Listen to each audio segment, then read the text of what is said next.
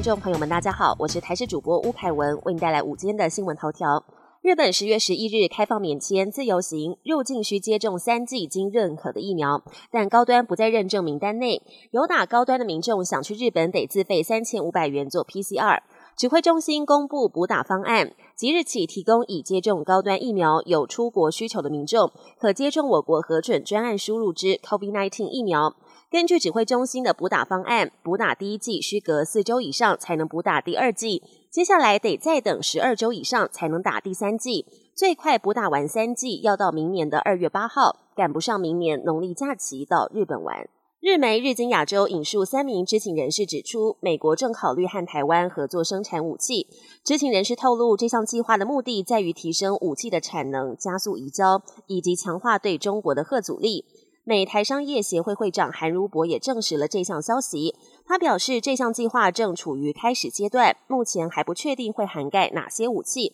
但可能着重于提供台湾更多军需品以及飞弹科技。尽管美国国务院不愿证实，但副发言人强调，美方正检视所有台面上选项，以确保能依照《台湾关系法》尽快向台湾移交军备。受到通货膨胀、原物料上涨等因素影响，外食族痛苦指数创新高，经济成长动能转弱。行政院主计总处主计长朱泽明表示，外食价格要跌回来很难，但明年景气看坏，消费者物价指数 CPI 年增率有望回跌至百分之二。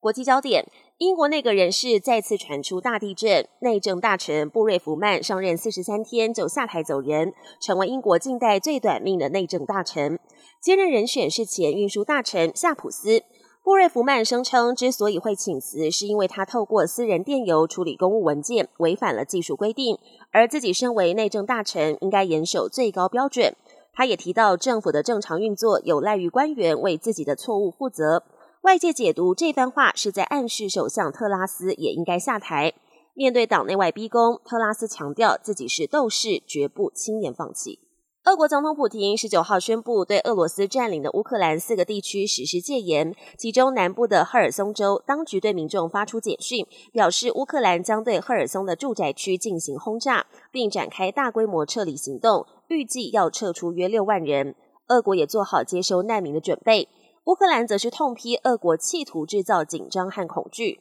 外界甚至怀疑俄国打算将这些撤离的民众当成人质，作为未来谈判的筹码。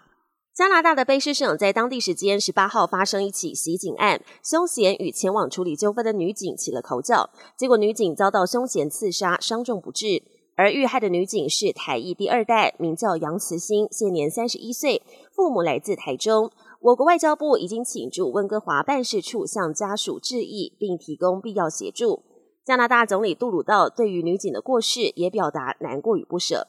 本节新闻由台视新闻制作，感谢您的收听。更多内容请锁定台视各节新闻与台视新闻 YouTube 频道。